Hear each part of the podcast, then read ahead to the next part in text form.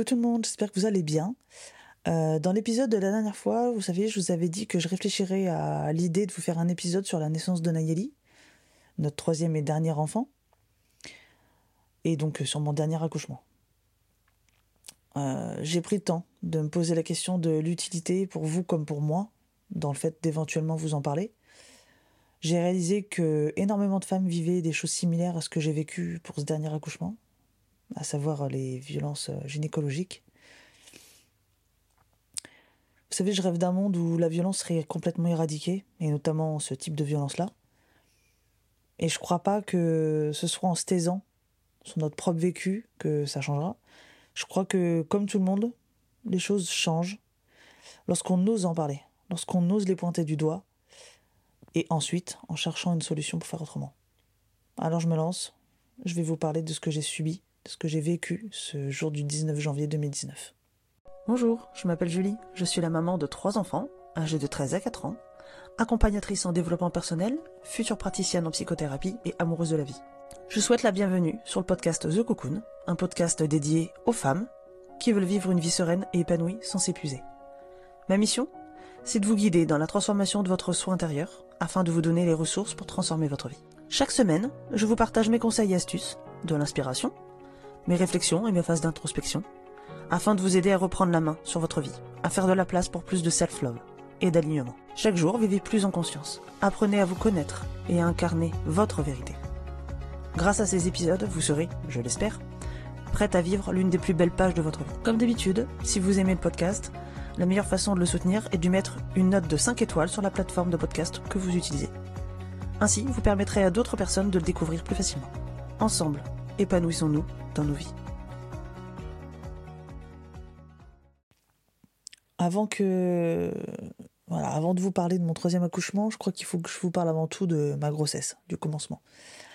En fait, j'ai su que je portais Nayeli cinq mois après qu'on ait décidé avec mon mari que nous voulions un troisième enfant. Cinq mois à essayer. Ça peut paraître ridiculement court pour les personnes ayant attendu encore plus longtemps que nous, mais pour nous, c'était une première. À vrai dire, pour Kathleen, c'était arrivé sous pilule, donc euh, plutôt rapide. Et pour Logan, c'était arrivé directement le cycle qui a suivi le retrait de mon stérilet. Donc c'était compliqué de faire plus vite. Euh, du coup, je m'inquiétais, voyant qu'il n'y a rien qui arrivait. Euh, je me demandais si j'avais pas un souci. Voilà, si voilà, j'étais pas devenue stérile ou quoi que ce soit, ou je ne sais pas. Parce que finalement, moi, j'étais moins jeune quand été voilà, enceinte de mes aînés. J'étais du coup plus fatiguée, puisque bah, deux enfants, du coup, euh, voilà, c'est toujours plus de fatigue que quand on n'en a pas du tout. Et puis un jour, les deux barres sur le test dont je ne dirai pas le nom, mais qui commence par grand C, euh, se sont affichées. C'est toujours une sensation incroyable pour moi euh, de découvrir que je porte la vie. J'ai toujours su, avant même de faire les tests, mais d'avoir la confirmation, c'était quelque chose quand même. Je ne sais pas pourquoi, mais j'ai toujours eu une pensée pour tous ces gens qui n'arrivaient pas, qui n'arrivent pas, qui se battent pour devenir parents dans la vie, car dans leur cœur, ils le sont déjà. C'est plus fort que moi. J'ai toujours une pensée pour, pour ces gens-là. Et j'ai toujours une pensée pour ce bébé que j'ai perdu il y a quelques années euh, plus tôt. Euh, je me disais toujours que ce bébé-là, celui que j'attendais aujourd'hui, euh, ne serait pas le deuxième ou le troisième, mais le troisième ou le quatrième, si j'avais pas perdu celui-ci. Bref, ce fut une grossesse douce, mais encore une fois différente de mes précédentes. D'ailleurs, je me suis toujours fait la remarque que c'est fou quand même on peut avoir autant d'enfants qu'on le souhaite. Chaque grossesse sera différente. Comme pour nous faire savoir, quelque part, que chaque enfant sera différent lui aussi.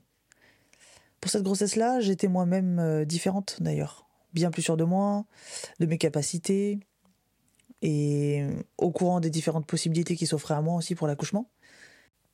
Du coup, nous nous sommes dirigés avec mon mari euh, vers une naissance à domicile, après en avoir pas mal discuté tous les deux.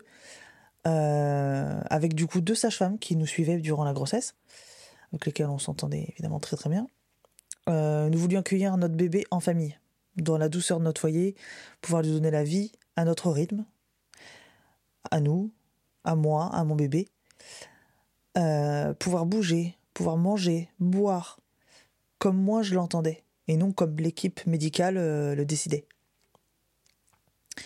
Donc ma grossesse était suivie chaque mois pour s'assurer que ça serait faisable. Parce qu'en fait, en France, les sages-femmes n'y prennent aucun risque.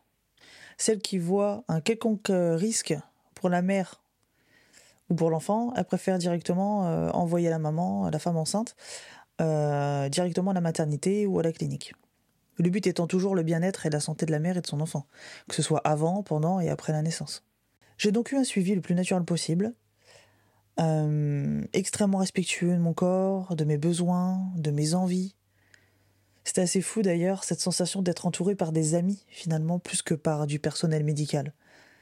C'était totalement différent de ce que j'avais toujours connu, en fait, jusque-là. J'avais cette sensation, cette impression de revenir aux sources, vous savez, au plus près de ce que l'humain a réellement besoin en fin de compte. De la simplicité, de l'amour, de la confiance, de la sécurité, de la douceur. Absolument rien présagé de ce que j'allais subir ensuite. J'étais assez fatiguée, vous savez, à partir du sixième mois. Euh, j'ai commencé à avoir des contractions assez souvent dans la journée. Thomas, mon mari, euh, travaillait à l'extérieur à ce moment-là. Et donc la journée, j'étais seule. Et gérer l'entretien de l'appartement, les papiers, les repas, etc. Enfin, tout, quoi, comme, aujourd'hui. Euh, et également, du coup, les allers-retours à l'école pour Kathleen. Et Logan était encore petit, donc il était avec moi H24 à l'appartement à ce moment-là. J'avais pris l'habitude de compter le nombre de contractions que j'avais par jour. Vous savez, je faisais des petits bâtons verticaux sur une feuille et je les comptais à la fin de la journée. J'avais également de grosses douleurs ligamentaires, comme beaucoup de femmes d'ailleurs, euh, au bout d'un certain nombre de, grossesses, et arrive à un, certain, stade aussi de grossesse, de grossesse pardon, en fonction du poids aussi que l'on prend. Euh, j'avais pas pris beaucoup de poids pour cette grossesse-là, bizarrement, contrairement aux autres. Euh, mes autres grossesses, c'est vrai que je prenais facilement plus de 20 kilos, tout dans le ventre, trois quarts on va dire dans le ventre. Et puis un jour, Thomas rentrait du boulot je venais d'endormir Logan à la sieste et j'ai ressenti une violente douleur dans le bas du dos, au niveau de lombaire. Donc bon, sachant que j'ai déjà de base des problèmes de dos qui me font souffrir depuis l'âge euh, de 13 ans, euh, je me formalise pas de suite. J'entends Thomas qui entre à la maison. Alors je sors du lit du coup pour, euh, pour le rejoindre, pour lui demander si sa journée de boulot ça s'est bien passé, etc. Et je m'assois dans le canapé. Euh, pour l'écouter. Et là, il voit la feuille avec les bâtons euh, qui représentaient les contractions, vous savez. Et puis là, il me regarde et il voit ma tête, qui du coup indique clairement que là, j'ai très mal. Les bâtons, du coup, qu'il voit sur cette feuille, qui représentent donc les contractions, euh, il les voit, il me demande du coup si c'est les contractions d'hier qui sont inscrites, ou est-ce que c'est celles d'aujourd'hui? Je dis non, non, non, c'est bien celle d'aujourd'hui. Il est choqué. Il recompte. Il me dit Non, mais attends, euh, t'as dû te tromper là. Est-ce qu'il est même pas 15 heures Et t'es déjà à 60 bâtons C'est pas possible. Je dis Bah, si, si, c'est ça. Je fais Y a pas d'erreur. Et là, soudain, j'ai une énorme douleur qui me lance dans le bas du dos, qui me tétanise complètement. Et là, Thomas, il, voit mon visage qui est complètement déconfit et il me dit euh, Non, mais là, euh, c'est pas possible, faut qu'on aille à l'hôpital, tu peux pas rester comme ça. Je dis non, non, c'est bon, ça va aller. De toute façon, Logan dort encore, Kathleen est à l'école. Euh, on irait sûrement pour rien. J'ai pas envie de déranger l'équipe médicale en plus, surtout pour, pour, pour si peu, quoi. En fait, en réalité, à ce moment-là, je suis complètement dans le déni, parce que j'ai juste tellement mal que je réalise pas réellement ce qui se passe. Et puis j'ai peur que les médecins me disent que je dois rester alité jusqu'à la fin de ma grossesse. Moi qui ai clairement la bougeotte, euh, c'est vraiment ma hantise, quoi. Mais je finis par céder parce que j'ai trop mal et que je commence vraiment à m'inquiéter pour mon bébé. Alors je préviens l'école, je téléphone et euh, je leur dis qu'on passe prendre Kathleen directement là, euh, beaucoup plus tôt que prévu du coup, euh, exceptionnellement. Je vais réveiller Logan et je lui dis qu'on doit aller à un rendez-vous pour maman à la maternité, que c'est normal, qu'il faut faire ça de temps en temps pour surveiller que le bébé grandisse bien. Logan n'avait que, que de deux ans hein, à l'époque. Hein. Je voulais surtout pas qu'il s'inquiète. Voilà. Euh, on récupère donc les enfants, etc. On file à l'hôpital. Je préviens mes parents, comme ça, juste au cas où, quoi. J'entre donc aux urgences gynécologiques euh, le 18 janvier 2019, après-midi, euh, en pensant qu'on arrêterait ma soixantaine de contractions journalières. Donc je suis les médecins à droite à gauche dans l'hôpital pour faire une batterie d'examens, tests urinaires, prise de sang, plusieurs échographies, monitoring, etc. Le temps passe, ils me disent qu'ils me gardent pour la nuit parce qu'ils veulent m'injecter un produit qui apparemment, selon eux, euh, est le produit le plus fort qu'ils ont. Et qu'ils me mettront du coup le lendemain matin euh, pour stopper les, euh, les contractions. Le lendemain matin arrive, je reçois donc les deux doses de ce fameux produit. Thomas, il est là avec les enfants qui attendent ensemble dans la salle d'attente. J'angoisse beaucoup, car j'ai mes deux jeunes enfants de 9 et deux ans qui sont là, pas loin, et à pas savoir ce qui se passe pour leur maman. De mon côté, euh, j'en sais pas beaucoup plus. Tout d'un coup, il y a une gynécologue de service que je connais absolument pas, hein, euh, qui vient me voir et qui s'assoit au pied de mon lit. Je la regarde dans les yeux, et là tout de suite, je comprends que je ressortirai pas ni aujourd'hui ni avant un petit moment de cet hôpital.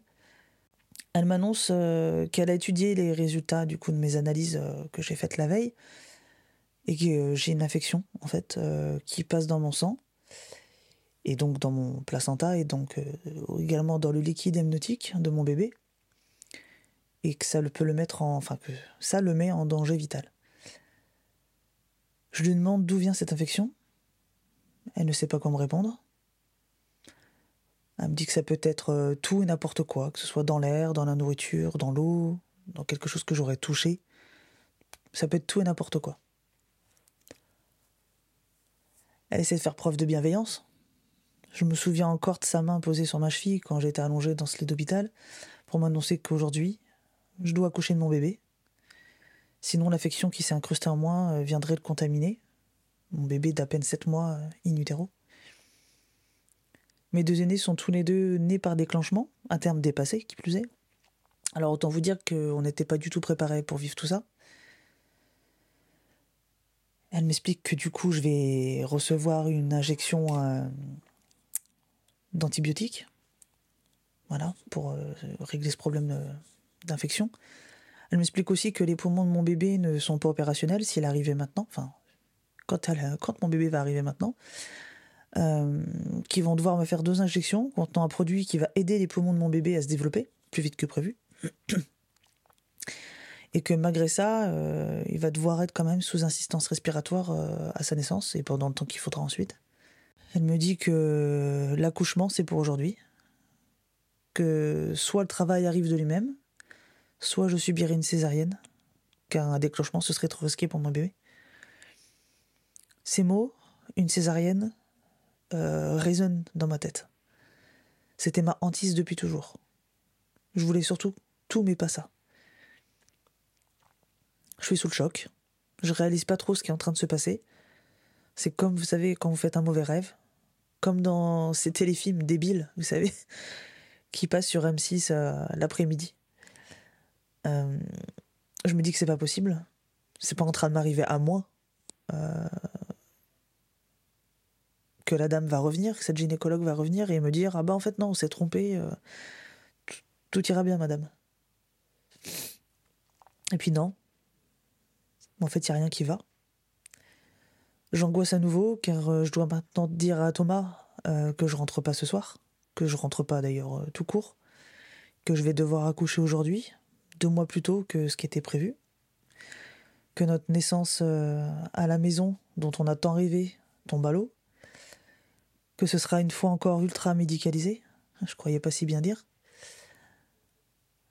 Je peux même pas avoir euh, un petit peu mes enfants près de moi, mes enfants qui attendent juste à côté dans la salle d'attente, ne serait-ce que pour les serrer et les embrasser. Je préviens Thomas et mes parents, qui eux prennent le relais avec Kathleen et Logan. Mon mari a failli louper la naissance de notre fille, du coup, le temps de déposer les aînés chez mes parents, tellement tout ça arrive si vite finalement, le travail est arrivé tout seul. Mon corps euh, contracte. Et tout arrive de manière euh, terriblement violente. Pour moi, pour euh, nous deux, pour nous trois même. Et même pour nous cinq, j'ai envie de dire. Il m'emmène vite en salle d'accouchement, me mettre sous monitoring, allongé. Je souffre. J'ai des contractions, je souffre. Et je dois absolument pas bouger pendant mes contractions euh, pour leur permettre de capter le cœur euh, de, mon, notre bébé. J'ai besoin de bouger et j'ai besoin d'aider mon bébé à passer dans mon bassin. Mais non, la sage-femme qui s'occupe de moi me force à rester allongée et commence à se montrer un peu désagréable quand même.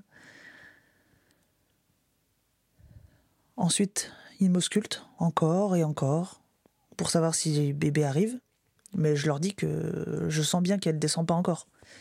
C'est mon troisième accouchement, je connais mon corps, je suis suffisamment informé pour euh, savoir ce qui se passe dans mon corps. Et quand le moment est venu, je veux me mettre dans une position, euh, vous savez, euh, physiologique, confortable pour moi, afin de me soulager de ma douleur, sachant que j'ai pas de péridurale hein, à ce moment-là. Mais là encore, on me le refuse. Je leur dis que je sens que mon bébé arrive, que c'est pour maintenant, c'est là maintenant que ça se passe. Mais j'ai encore droit à un non, non, c'est bon, il y a le temps on connaît notre métier. Quelques poussées plus tard, ma fille Une merveille. Lorsque je pousse, pour faire naître euh, Nayeli, la poche des os éclate, le liquide amniotique est rouge, rouge sang. L'équipe médicale est en panique parce qu'ils n'ont jamais vu ça avant, ce qui est d'ailleurs super rassurant, puisqu'ils le disent à voix haute. Hein. Suite à ça, euh, je peux pas voir ma fille en peau à peau, du fait de sa prématurité évidemment. Ils ne proposent même pas à Thomas de couper le cordon, ils le font eux-mêmes. Ils me disent le sexe après que je leur ai demandé. Sinon, je l'aurais même pas su à ce moment-là. Et ils s'en vont en réanimation néonate, en manquant de faire tomber Nayeli, tellement la salle est pleine de liquide amniotique, de sang, de bazar, de câbles, de matériel partout. Alors je dis à Thomas de les suivre. Il me dit non, je reste avec toi. J'étais complètement épuisé. J'ai plus de force à ce moment-là. Mais le pire est à venir. Cette même sage-femme me demande de pousser afin d'expulser mon placenta.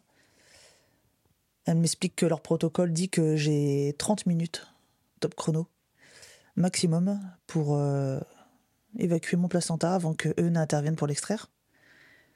C'est ce que eux appellent à ce moment-là euh, la délivrance. Sauf qu'en réalité, je le vis plus comme un viol et une séance de torture que comme une quelconque délivrance. L'équipe médicale est à 6 devant moi. Ils sont 6. Je suis comme une bête de foire, les jambes posées sur les étriers, qu'on observe, qu'on tripote, s'assurant qu'elle bouge pas trop quand même. La sage-femme me demande de pousser à nouveau. Je suis épuisé. Et avec tout ça, je doute euh, complètement de mes capacités. Je pousse de toutes mes forces, mais il n'y a rien à faire. Il ne veut pas sortir de mon ventre. Et avec le recul et une discussion avec mes sages-femmes libérales, du coup, qui nous ont suivis pendant la grossesse, que j'ai pu revoir ensuite, je crois que moi non plus, je, je voulais pas qu'ils s'en aillent. Je voulais pas encore leur laisser un bout de moi. La sage-femme me dit euh, qu'elle doit appuyer sur mon ventre pour faire sortir le placenta en même temps que je pousse. Sauf que j'ai horriblement mal lorsqu'elle appuie sur mon ventre. J'hurle, je la supplie, je la supplie d'arrêter tout ça. Elle continue à appuyer. Je pleure de douleur, moi qui pourtant d'habitude n'est pas vraiment sensible à la douleur, au contraire. Elle me dit de pas m'inquiéter, qu'elle sait très bien ce qu'elle fait, qu'elle connaît son métier. Ça fait 50 ans, plus de 50 ans qu'elle l'exerce. Je repousse sa main plusieurs fois. Ces 30 minutes, ça me paraît être une éternité. J'ai l'impression de mourir de douleur. Vous savez, de ressentir une sensation de couteau qui me lacère l'intérieur du ventre. Et tout ce sang dans mon liquide amniotique, du moins ce que je crois moins être du liquide amniotique, continue de couler encore et encore. Je vomis plusieurs fois de douleur. Une fois les 30 minutes écoulées, euh, elle se concerte avec ses collègues qui sont tout autour de moi. Ils parlent comme ça, sous mon nez, entre eux, comme si j'étais pas là pour entendre. Hein. Afin de savoir, voilà, s'ils doivent me proposer une anesthésie pour retirer manuellement mon placenta ou pas. Je leur demande de m'endormir pour la douleur parce que je peux plus supporter ça, j'y arrive plus. Il m'anesthésie donc. Je ne sens absolument plus mon corps, hein, de la poitrine jusqu'aux orteils. Je reçois la même anesthésie que pour une césarienne, en fait, en somme. Je les vois prendre mes jambes, bouger mon corps, sans que je ressente quoi que ce soit. J'ai l'impression d'être une marionnette, en fait. J'ai absolument droit à aucune explication de leur part sur ce qu'ils sont en train de faire avec mon corps. La petite jeune qui extrait mon placenta, c'est la seule sur les six membres du personnel soignant dans, présent dans la, dans la pièce. pardon. C'est la seule à me dire euh, qu'elle est en train de retirer euh, mon placenta manuellement et que je vais rien ressentir. Voilà. Ni plus, ni moins. Sur le moment, j'ai juste envie de mourir, d'hurler, de les frapper même. Hein. J'en étais, j'étais vraiment à deux doigts. Je pense que si j'avais eu plus d'énergie physique, je pense que j'en serais venu en main à ce moment-là. Pour leur montrer à quel point ils ont été violents envers moi. Mais je peux pas m'empêcher aussi d'avoir de la peine pour eux, qui sont acteurs de ça. Pour eux qui pratiquent de cette façon-là, probablement tous les jours. Pour eux qui sont blasés par ces gestes au point d'en oublier l'humain et ses émotions pour eux qui sont peut-être même euh, en sous-effectif, certainement d'ailleurs, pour eux qui travaillent dans l'urgence et le stress chaque jour. Je me console en me disant qu'heureusement, ce n'est pas comme ça partout. Mais j'ai de la tristesse pour eux et aussi de la colère d'avoir été victime de toute cette horreur. Deux femmes entrent alors dans la salle d'accouchement où je suis juste plus que l'ombre de moi-même en fait.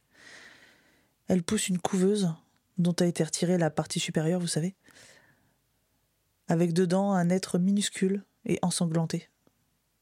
C'est ma merveille, c'est ma vatante, c'est ma Nayali. Je vois pas son visage, car il est totalement recouvert euh, d'un masque à oxygène manuel que l'une des deux femmes actionne pour lui permettre de respirer normalement. Elles m'ont amené mon bébé pour que je puisse l'avoir. Le temps de quelques secondes mais ils doivent déjà la ramener en soins intensifs néonat, où je la verrai que plusieurs heures plus tard, le soir. Mes mains tremblent en écrivant le script de cet épisode, parce que oui, j'aurais pu euh, vous le raconter euh, comme ça, mais j'aurais pas su garder le fil du script, donc euh, j'avais vraiment besoin d'un support écrit, quelque chose qui me permette de suivre un petit peu le, le fil de tout ça. Enfin bref, du coup, je dis à Thomas de rester avec elle, de ne surtout pas la laisser seule, tant que je ne suis pas là. Je veux pas qu'elle soit seule.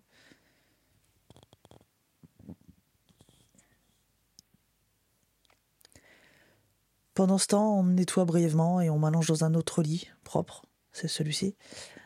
Euh, il me porte à plusieurs, parce que je peux pas du tout bouger. Hein. Je suis toujours sous anesthésie, je ne sens pas mon corps en dessous de la poitrine. Et en plus de ça, je suis complètement en état de choc. On me monte dans ma chambre, dans la partie de la maternité réservée aux mères ayant accouché prématurément. En quittant la salle d'accouchement, j'observe la salle. J'ai l'impression que c'est une scène de crime, tellement il y a du sang partout, jusque sur les murs et le plafond. Je me souviens même avoir pensé, euh, pourvu qu'aucune femme enceinte ne voit ça, sinon elle risque de prendre peur, de prendre peur, la pauvre.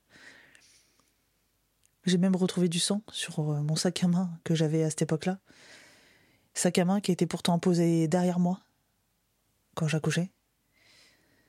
Donc ça vous donne une idée de l'état des choses. Je peux pas avoir de chambre euh, avec mon bébé parce qu'elle est pas assez costaud pour avoir une chambre euh, rien qu'à elle dès la naissance. Elle a trop besoin d'assistance pour le moment. Elle a pu en avoir une une semaine, je crois, environ, avant qu'on puisse euh, sortir toutes les deux de l'hôpital. Je me souviens que j'ai voulu me laver avant d'aller la voir pour la première fois. Je voulais pas qu'elle ait l'odeur de toute cette horreur. C'était dur. J'ai mis plusieurs heures avant de pouvoir bouger et de sortir de mon lit. Ensuite, euh, pour me déplacer, c'était extrêmement douloureux. Je faisais tout au ralenti, plus, plus, plus. J'ai eu la visite de la psychologue plusieurs fois qui proposait ces, services. J'ai apprécié le geste, hein, mais euh, j'étais absolument incapable à ce moment-là de mettre des mots sur, la boucherie qui venait d'avoir lieu de quelques heures avant.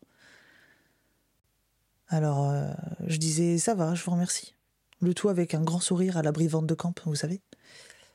Lorsque on a enfin pu sortir d'ici, euh, environ un mois après, je me souviens que personne ne pouvait me toucher le ventre. Que ce soit mes enfants, les plus grands, qui voulaient me faire des câlins par exemple, ou bien mon mari lorsqu'on essayait d'avoir des rapports intimes. À cause de ces douleurs qui persistaient et du traumatisme que ça a produit en moi. Deux ans environ après, j'ai décidé de retourner faire du sport au cabinet d'un ami qui est kiné du sport. Avant la première séance, euh, il me dit écoute, euh, j'aimerais, euh, c'est toujours comme ça que je fonctionne, mais je propose toujours un bilan ostéo et kiné. Voilà, parce que du coup, il a les deux casquettes. Je dis oui, bien sûr, ok. Je lui explique rapidement mes antécédents de chute, voilà, de fractures, etc., les problèmes de dos que j'ai depuis que j'ai 13 ans, euh, etc. Et je lui dis juste que j'ai eu un accouchement compliqué pour ma dernière. Mais je n'entre pas dans les détails. Il me demande s'il peut sculpter mon ventre. J'étais évidemment pas des plus à l'aise, mais je le connais depuis des années et je lui fais confiance, donc euh, je sais qu'il sera doux et j'accepte. Il palpe, et là je vois son regard. Je vois qu'il y a quelque chose qui va pas. Il me demande des détails sur les circonstances de mon accouchement et je lui explique, brièvement. Il me dit Ah, je comprends mieux ce que j'ai ressenti au niveau de ton ventre alors. Il m'explique qu'il a senti des adhérences. Qu'autrement dit, les fibres musculaires de mon ventre ont été arrachées. Et pour se réparer. Pardon. Et que pour se réparer, elles ont dû créer des adhérences cette femme, cette sage-femme, m'a littéralement démoli, dans tous les sens du terme. Alors voilà, la naissance de notre merveille, que nous voulions à terme évidemment, mais aussi à domicile, dans notre cocon, dans la douceur, le calme, la simplicité, avec du pot à pot, la tétée d'accueil, de manière naturelle et pleine de bonté et de douceur. Bah, ça n'arrivera jamais. Je vais devoir faire le deuil de tout ça. Et je sais pas sincèrement si j'y arriverai bientôt. Ça fait déjà. Là, ça a fait 4 ans le 19 janvier que tout ça est arrivé. Je sais qu'un jour j'irai mieux par rapport à tout ça. Je sais pas quand. Mais une chose est sûre, je prie pour que ce genre de choses n'arrive plus jamais à aucune femme. Les violences gynécologiques brisent des vies. Elles détruisent les gens qui la subissent. Et si j'en parle aujourd'hui, c'est au-delà du côté thérapeutique pour moi, bien sûr, c'est vraiment pour que la parole se libère sur le sujet. Que plus de femmes dénoncent cela. Et que les gens en charge de tout ça fassent en sorte que tout ça, ça s'arrête enfin. Alors voilà les amis, c'était clairement pas l'épisode le plus fun et positif du podcast, je dois bien l'avouer, euh, mais je crois qu'il était nécessaire. Je veux que les autres victimes sachent qu'elles ne sont pas seules. Alors euh, surtout n'hésitez pas à partager cet épisode autour de vous, s'il vous plaît. Vraiment. Si ça peut aider du monde, j'aurai au moins réussi ça. Sur ce, je vous embrasse et surtout prenez soin de vous. Bye.